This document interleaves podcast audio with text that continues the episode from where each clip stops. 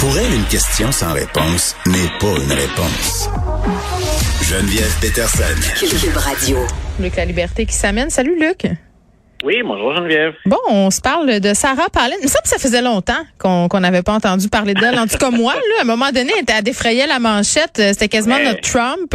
Là, mais là, ça fait un petit bout. Ah, écoute, c'était Trump avant Trump. C'est vrai, hein? C'est- C'est une autre époque. C'était la, la, la mouvance du. Ça fait pas si longtemps non plus, hein? Oui. Euh, mais il y a eu les deux avec la, la, la présidence Obama, les deux mandats, et celle de, de, de M. Trump. Euh, c'est avec la mouvance Tea Party, entre autres, que Mm. Sarah Palin est, est sortie d'à peu près nulle part, du moins au plan national. Mais on riait d'elle au début. Tu sais, elle- parce qu'elle était en Alaska et tout ça, puis elle avait l'air d'une espèce de fille de droite complètement sortie d'un chapeau, là. Oui, puis écoute, j'ai toujours trouvé qu'on exagérait un peu ce, côté-là. Oui. Les humoristes s'en sont emparés, mais il y a, il y a quelque chose qu'on aurait dû apprendre. Mais finalement, parfois en politique, on y va avec ce qui est la, la, la saveur du moment.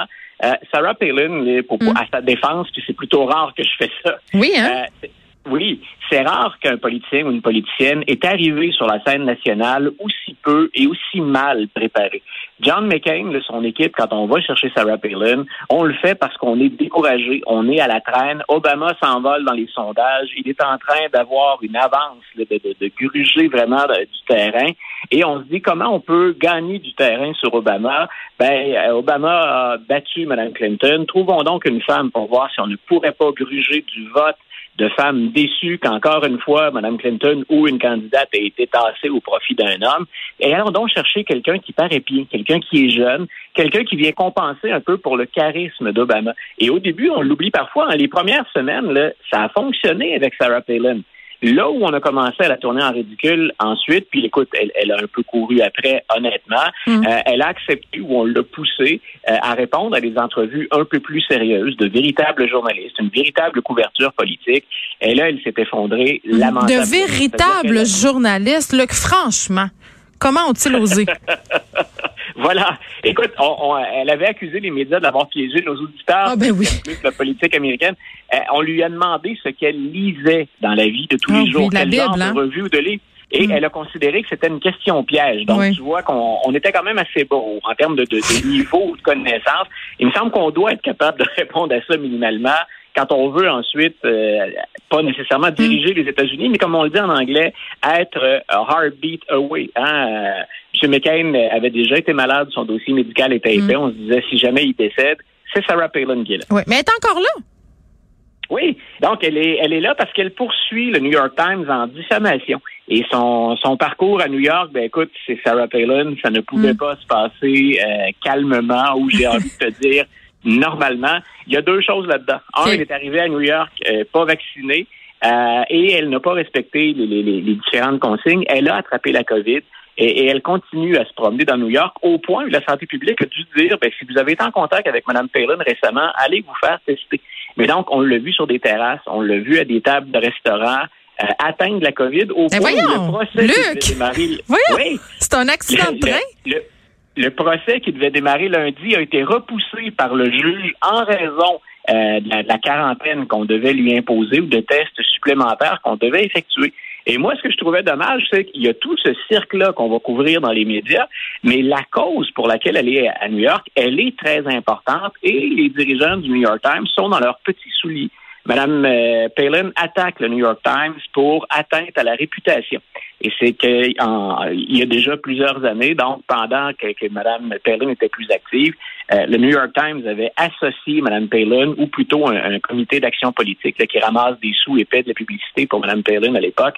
Euh, on l'accuse d'avoir associé Mme Palin à des événements très violents, puis même à, une fusillade euh, qui avait euh, auparavant.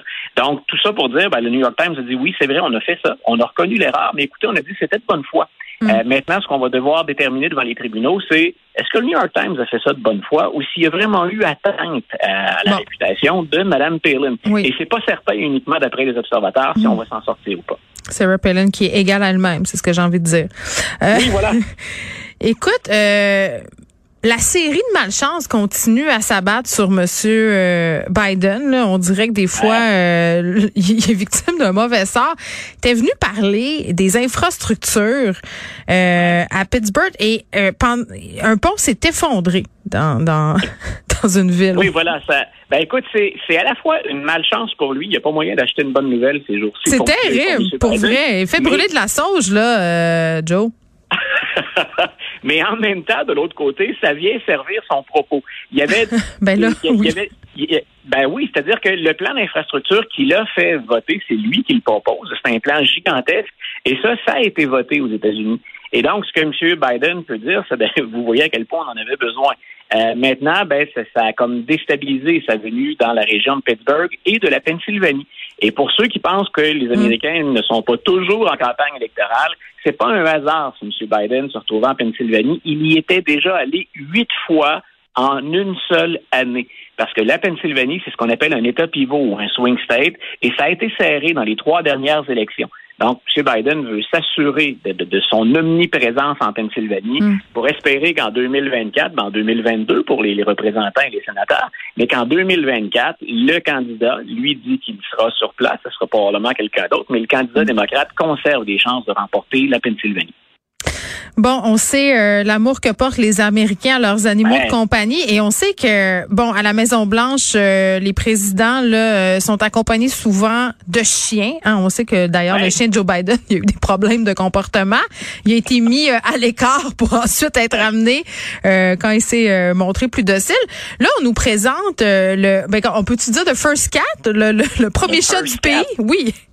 Voilà, c'est Willow qui s'était déjà invité dans un rassemblement politique auquel participait Mme Biden. Oui. Et euh, l'éleveur, quand il a vu la relation particulière qui se créait entre les deux, a dit écoutez, Mme Biden, ce chat-là est fait pour vous. Donc, il y a le first cat. Mais je voulais te dire, euh, il y a un million d'anecdotes. Quand je veux avoir un moment en classe où on laisse un peu la pression, on s'amuse, puis en même temps on passe du contenu, euh, des chats, c'est vrai qu'on n'en voit pas beaucoup. Il y en a eu une douzaine à la Maison Blanche mm. pour plus d'une centaine de chiens dans l'histoire. Mais il y a eu plus exotique que ça. Ah, pour euh, vrai? Si on s'étonne, si on s'étonne d'un chat, il y a déjà eu deux lions à la Maison Blanche, un cougar. Il y a déjà eu un C'était Joe Exotique qui était président? C'était M. Coolidge qui était un, fan d'animaux. Woodrow Wilson a déjà eu des, moutons, quelques moutons euh, qu'on pouvait voir paître, oui. Et on a même eu un poney. Theodore Roosevelt, qui est le mm. président qui, pour lequel j'ai le plus, entre guillemets, d'affection ou de passion à lire euh, ses mémoires et ses réalisations. Et pourquoi? Ben, lui, il avait carrément un poney qui vivait à la Maison Pourquoi cette tradition d'avoir euh, des animaux à la Maison-Blanche? Est-ce que c'est pour rendre les hommes d'État plus sympathiques, plus comme monsieur, madame, tout le monde? Ça fait très famille, tu sais. Il y a plein de choses pour lesquelles on retrouve plus ou moins d'origine nette. C'est certain que George Washington avait des, mm. animaux domestiques, avait un, chien. Puis c'est aussi ce qu'on a entretenu avec le temps, l'idée d'une famille la plus normale possible quand on sait que ce train de vie-là à Washington et à la Maison-Blanche, c'est complètement fou, mm. ben on s'assure en même temps de, de, passer euh, le message qu'on peut vivre ou qu'on a l'air d'une famille normale ou qu'on représente les familles normales américaines. Trump en avait pas euh, d'animaux de compagnie, hein? Il n'y en avait peut-être pas besoin. Il y en avait un qui vivait sur sa tête. hein? Une petite moufette. Ouais, moi, moi je suis revenu à me retenir dans ce cas-ci. Pas moi. Non, mais en tout cas, c'est quand même euh, assez fascinant. Donc, ce, ce chat-là qui, qui, prend ses aises. Luc, moi, je me demande, elle est où sa litière? Moi, je me pose cette question-là. c'est intéressant. On a dit qu'il avait commencé à faire ses griffes. Donc, on imagine c'était un musée, la Maison Blanche, c'était un musée vivant, c'était un musée en, mm. évolution. Mais tu sais, tout à l'heure, on disait, M. Biden, il n'y a pas, a pas moyen d'acheter une bonne nouvelle.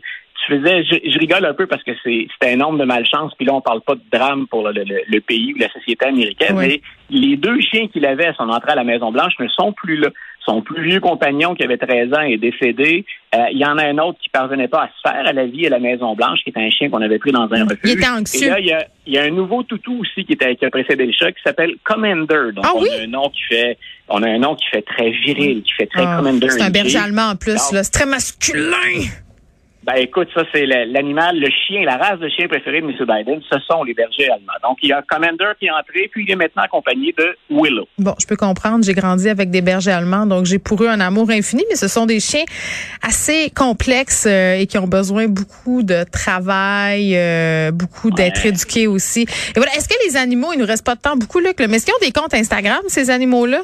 Ou non, ça devient-tu des stars? Non, mais pour vrai, parce que je vois, moi, je vois le potentiel commercial de cette affaire-là, c'est pour l'éleveuse qui a, donné le chat. On, a, on en a vu passer des, des, euh, familles présidentielles qui mettaient les animaux. Par exemple, le chien de Barack Obama, le premier, qui est un chien de chasse portugais, euh, qui s'appelait Beau, lui, on l'a vu sur les réseaux sociaux. Donc, est-ce que Willow et Commander vont voir ça? On le saura bientôt. en tout cas, moi, je, on dirait que je suis pas Jill Biden sur les médias sociaux. Je devrais peut-être, mais le, le, petit chat Willow, euh, j'aurais bien, bien envie de le suivre pour voir justement où est sa euh, litière. Il, est particulièrement mignon. Oui, c'est vrai. Allez le voir. si vous aimez les chats, allez Merci, le voir. Merci, Luc. à la semaine prochaine.